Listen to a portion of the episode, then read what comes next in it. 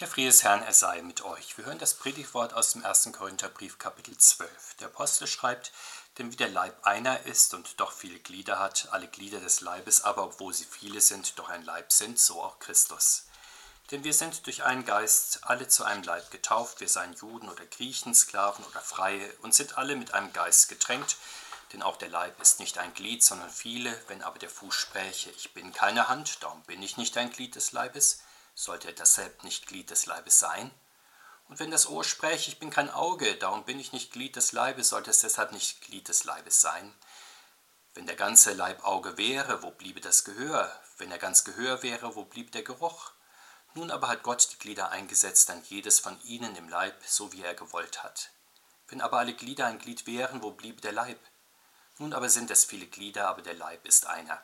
Das Auge kann nicht sagen zu der Hand, ich brauche dich nicht, oder auch das Haupt zu den Füßen, ich brauche euch nicht. Vielmehr sind die Glieder des Leibes, die uns die schwächsten, zu sein scheinen, die nötigsten, und die uns am wenigsten ehrbar zu sein scheinen, die umkleiden wir mit besonderer Ehre, und bei den Unanständigen achten wir besonders auf Anstand. Denn die Anständigen brauchen es nicht, aber Gott hat den Leib zusammengefügt und dem geringeren Glied höhere Ehre gegeben, damit im Leib keine Spaltung sei, sondern die Glieder in gleicher Weise füreinander sorgen. Und wenn ein Glied leidet, so leiden alle Glieder mit, und wenn ein Glied geehrt wird, so freuen sich alle Glieder mit. Ihr aber seid der Leib Christi und jeder von euch ein Glied, und Gott hat in der Gemeinde eingesetzt, erstens Apostel, zweitens Propheten, drittens Lehrer, dann Wundertäter, dann Gaben gesund zu machen, zu helfen, zu leiten und mancherlei Zungenrede. Sind alle Apostel? Sind alle Propheten? Sind alle Lehrer? Sind alle Wundertäter? Haben alle die Gabe gesund zu machen? Reden alle in Zungen? Können alle auslegen? Strebt aber nach den größeren Gaben. Der Herr segne diese Worte an uns. Amen. Der Apostel nennt die christliche Gemeinde hier einen Leib. Wir kennen aus der Heiligen Schrift verschiedene andere prominente Namen für die Kirche, Volk Gottes, Braut, Reich Gottes. Jede Bezeichnung drückt Wesentliches über die christliche Gemeinde aus, so auch Leib Christi. Hier ist zunächst zu beachten, dass der Apostel nicht nur bildhaft spricht und vergleicht, das wollte er nur deutlich machen, dass die Gemeinschaft der Kirche harmonieren muss, so wie ein Körper in sich funktionieren muss. Nie handelt es sich bei den Gleichnissen der Bibel nur um ein schönes Bild, sondern ein irdischer Sachverhalt verweist auf einen geistlichen oder göttlichen. So ist es etwa auch im Gleichnis vom vierfachen Acker. Das Samenkorn in seiner Wirkung auf unterschiedlichen Boden verweist auf die Wirkung des Wortes Gottes in verschiedenen menschlichen Herzen. So auch hier die Beschaffenheit des menschlichen Leibes verweist auf den Leib Christi. Der Leib Christi ist also eine Wirklichkeit. Jesus Christus, das Haupt der Gemeinde, fügt seinem Leib durch die Taufe Glieder an. Diese Mitglieder des Leibes sind nun nicht nur lose angeklebt oder hängen gar abgestorben und tot am Leib, sondern sie sind durch den Heiligen Geist wesentliche Glieder des Leibes Christi mit sehr lebendigen Regungen. Bevor wir auf die Lebensregungen des Leibes Christi sehen, bleiben wir noch bei der Tatsache, dass die Kirche Leib Christi ist. Wir müssen das ernst nehmen, gerade weil die Kirche manchmal nur als ein kümmerlicher Gedächtnisverein für den einst dagewesenen, nun aber leider abwesenden Herrn Christus verstanden wird. Nein, der auferstandene Herr leibt und lebt in seiner Kirche. Ja, die Kirche ist sein Leib, den er gleichsam über den Erdkreis erstreckt. Nicht die ganze Menschheit allerdings ist sein Leib oder nur ein bestimmtes auserwähltes Volk oder wenigstens alle christlichen Völker, die von der christlich-jüdischen Kultur geprägt worden sind, sondern sein Leib sind die christlichen Gemeinden, die der Herr sich durch Wort und Sakrament beruft und die er mit sich und mit seinem Heiligen Geist erfüllt. Allerdings, wenn wir festhalten, dass die Kirche der Leib Christi ist, dann müssen wir auch betonen, dass zwischen dem Haupt und dem Leib, zwischen Christus und der Kirche ein Unterschied ist. Christus regiert vom Himmel aus als Haupt seine Kirche, die Himmel und Erde umspannt. Es ist nicht so, dass die irdische Kirche noch dazu eine bestimmte Kirchenorganisation, die ganze Kirche Jesu Christi ist. Das ist besonders im Gespräch mit der katholischen Kirche, aber auch mit manchen Kirchen der Reformation wichtig. Diese identifizieren die ganze äußere Kirchengestalt mit dem Leib Christi, also die gesamte Kirchenorganisation mit allen ihren Strukturen, Einrichtungen, Behörden, Gesetzen, Traditionen. Kirchengemeinschaft kann deshalb nur stattfinden, wenn nicht nur Übereinstimmung herrscht in den wesentlichen Glaubensartikeln, sondern wenn eine weitreichende Einheit in der äußeren Kirchenordnung erreicht ist. Daher laufen bekanntlich Konvergenzgespräche zwischen den Konfessionen, besonders mit der katholischen Kirche, auf die Frage hinaus, ob das Papstamt und die weitere Ämterstruktur der römischen Kirche anerkannt und übernommen wird oder nicht. Allerdings die Identifizierung einer sichtbaren Kirchenstruktur mit dem Leib Christi ist doch problematisch, denn die heilige christliche Kirche ist ja ein Glaubensartikel, nicht ein Sichtartikel.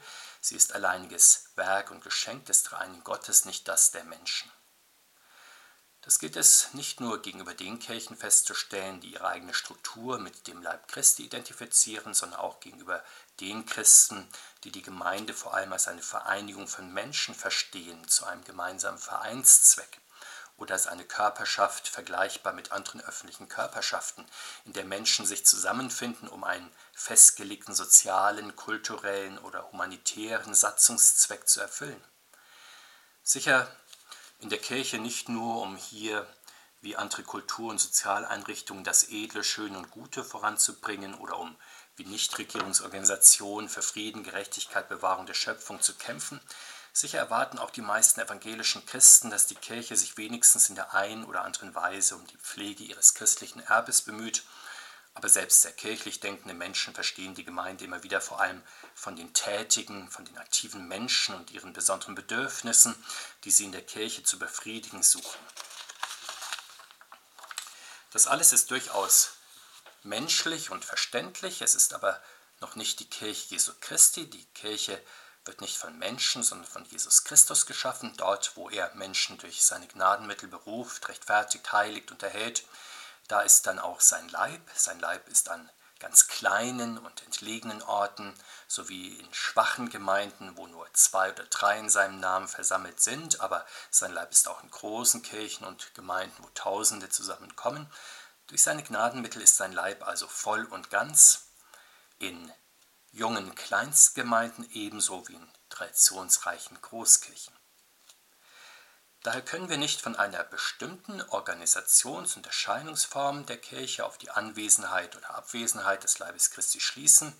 Wie im heiligen Mahl der Leib Christi verborgen ist unter der Gestalt des Brotes, so ist der Leib Christi in der Kirche insgesamt verborgen unter sehr vielen verschiedenen äußeren Organisationsformen.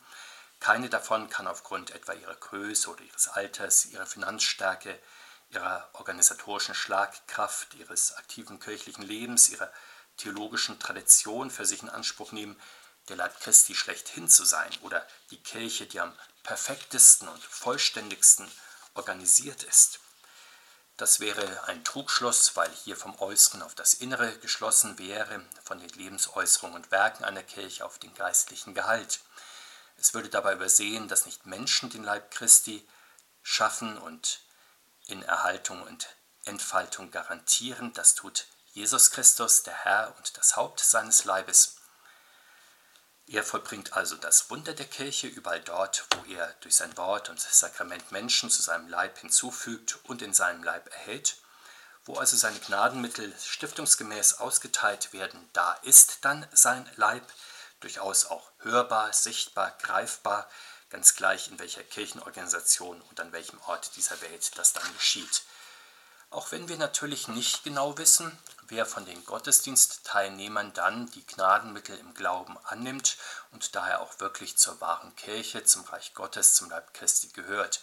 Das weiß man nicht einmal in Bezug auf sich selbst, geschweige denn von der ganzen Gottesdienstgemeinschaft oder der ganzen eigenen Kirchengemeinschaft. Das muss geglaubt und gehofft und immer wieder auch erbeten werden.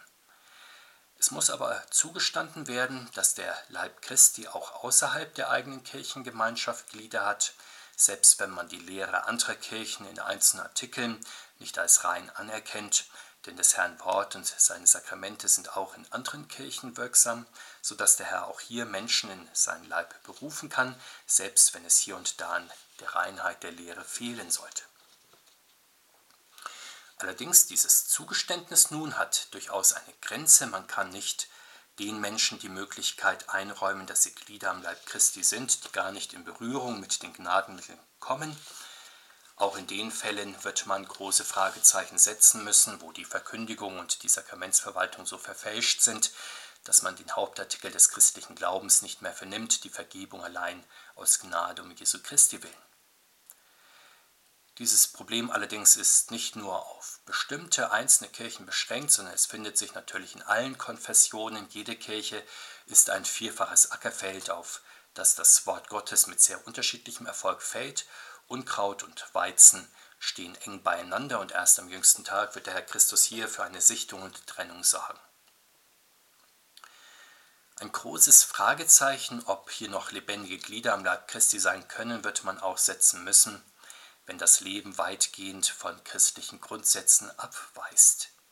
Sicher ist hier die allergrößte Vorsicht im Urteil nötig, weil alle Christen in dieser Zeit Sünder sind und bleiben und unter der allergrößten Unvollkommenheit leiden. Wenn aber trotz Ermahnung aus dem Wort Gottes ohne Einsicht auf einer Lebensführung beharrt wird, die dem Wort Gottes widerspricht, dann kann man nicht mehr von den Heiligen sprechen, die zur Gemeinschaft der Heiligen gehören. Aber es ist zulässig, aber es ist zulässig, das christliche Leben zu einem Kriterium für die wahre Kirche zu erheben. Martin Luther selbst hält es so, wenn er einmal das Kreuz zu einem der sieben Kennzeichen erklärt, an denen man den Leib Christi erkennt. Das Leiden mit Christus besteht in normalen Alltagssituationen ja darin, dass einer dem anderen hingebungsvoll dient mit den Gaben, die er vom Heiligen Geist empfangen hat und dabei auch des anderen Last mitträgt. Sehen wir also auf das Leben der Christen, das sie als Gemeinschaft der Heiligen ausweist. In einem sehr bildhaften und ausführlichen Abschnitt verdeutlicht der Apostel nun, was eigentlich die Gemeinschaft der Heiligen ausmacht. Seine Antwort ist zweifach. Zunächst einmal zeigt er, dass die Gemeinschaft der Heiligen eine Dienstgemeinschaft ist. Dann führt er aus, dass diese Dienstgemeinschaft vor allem darin besteht, dass einer die Last des anderen trägt. Sehen wir zunächst einmal, was die Besonderheit der christlichen Dienstgemeinschaft ist, sodass sie eine Gemeinschaft der Heiligen genannt werden kann. Denn auch in der Gesellschaft insgesamt werden die verschiedenen Berufe ja bekanntlich als besondere Dienste bzw. Dienstleistungen für das Ganze, für die Allgemeinheit, das Allgemeinwohl verstanden. Aber selbst die Personen, die verklärend von Solidargemeinschaft und solidarischem Gemeinwesen sprechen, werden zugestehen müssen, dass in unserer Welt der Dienstgedanke doch sehr durch selbstsüchtige Motive unterwandert ist. Das maßgebliche Anreizsystem der modernen Dienstleistungsgesellschaft besteht aus dem Baustein Geld, Status bzw. Ansehen sowie Macht.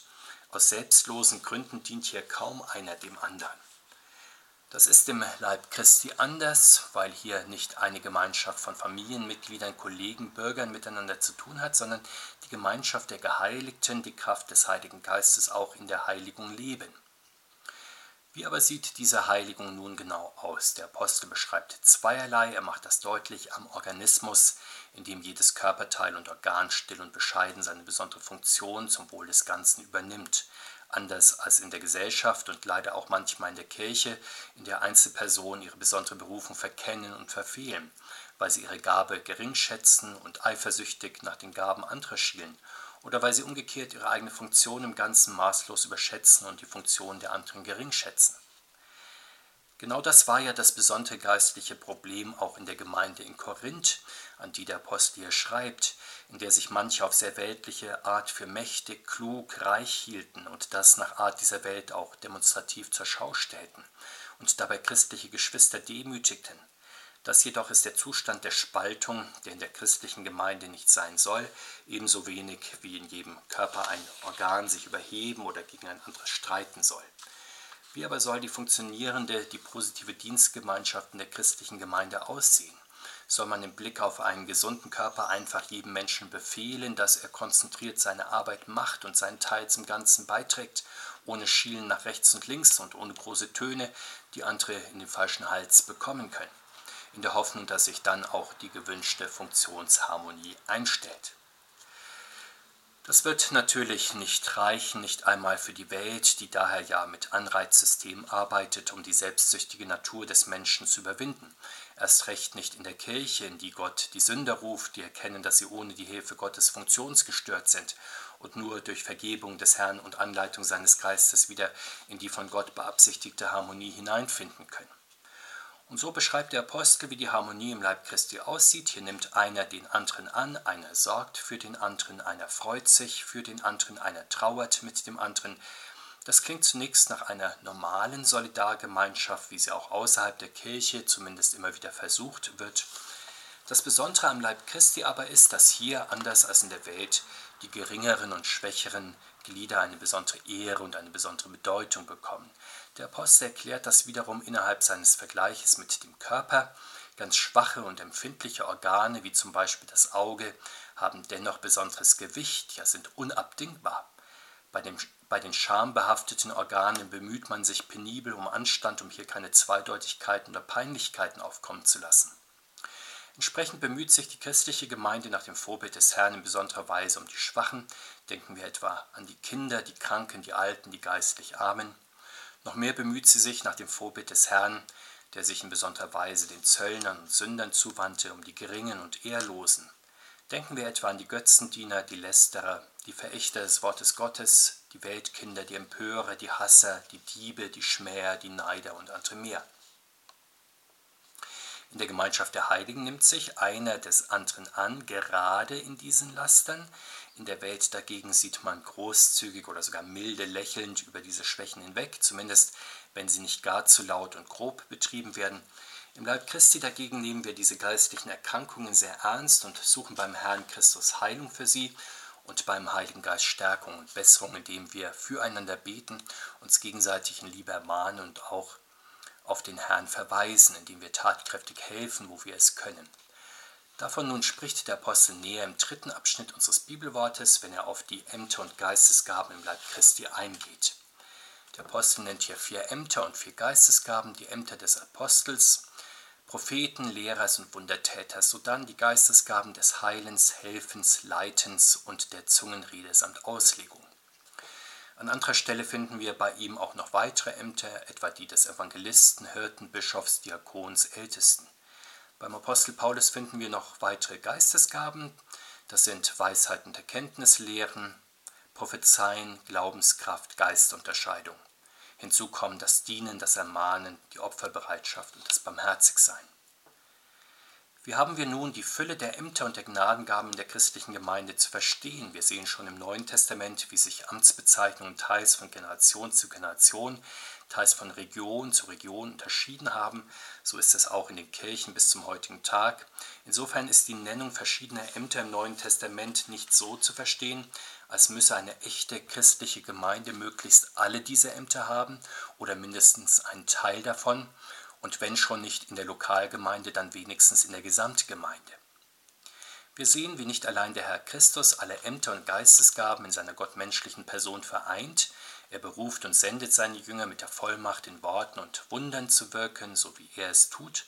Er beruft zu diesem einen Christusamt zwar verschiedene Persönlichkeiten und unterschiedlich große Gruppen, aber er stiftet nicht unterschiedliche Ämter, sondern nur das eine Amt der Wortverkündigung und der Sakramentsverwaltung, wie es später die Reformatoren sehr richtig nennen.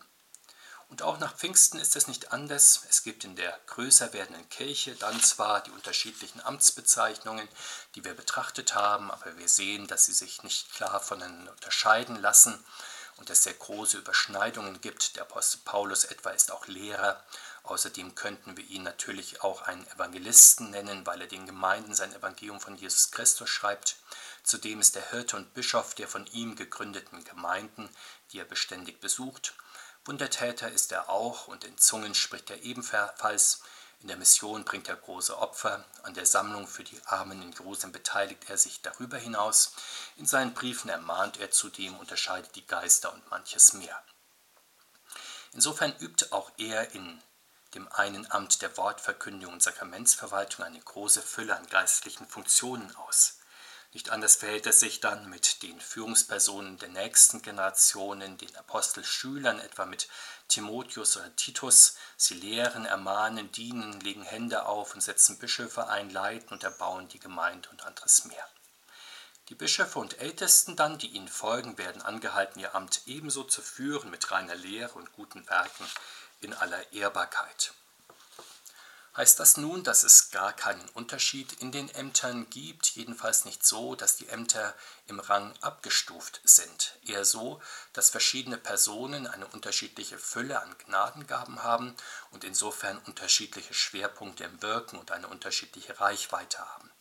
So steht bei den Diakonen offenkundig das Helfen und das Dienen im, Vordergrund, aber auch nicht ausschließlich, wie wir am Diakon Philippus sehen, der auch lehrt und tauft und das sogar überregional, oder auch am Diakon Stephanus, der über die Armenversorgung hinaus lehrt, ermahnt und schließlich sogar Blutzeuge wird.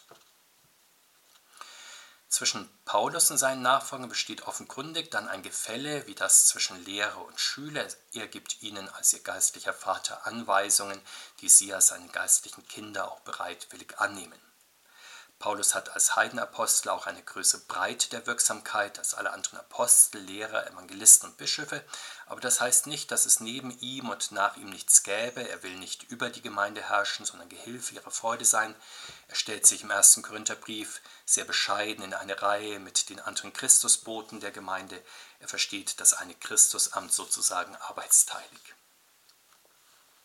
Was ist daraus nun für unsere kirchliche Lage zu entnehmen? Es geht auch heute nicht darum, dass wir in den Gemeinden möglichst viele verschiedene Ämter einrichten und seien es Ehrenämter mit den unterschiedlichsten Beauftragungen und Spezialfunktionen, so wie es nicht allein in manchen Freikirchen geschieht, die sich dann nicht nur ihrer Lebendigkeit rühmen, sondern bisweilen auch ihrer biblischen Konsequenz. Auch in der Landeskirche sehen wir aus ähnlichen Motiven das Bestreben auf überregionaler Ebene möglichst viele Funktionen und Dienste zu verankern.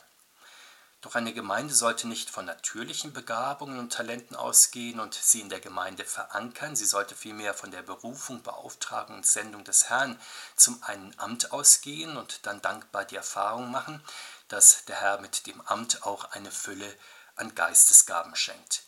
Dabei ist das Amt durchaus nicht nur auf die öffentlich berufenen Amtsträger beschränkt, es ist nicht öffentlich auch etwa den Witwen in der Gemeinde oder den Hausvätern sowie den Hausmüttern gegeben, ja allen Christen in ihrem jeweiligen Stand.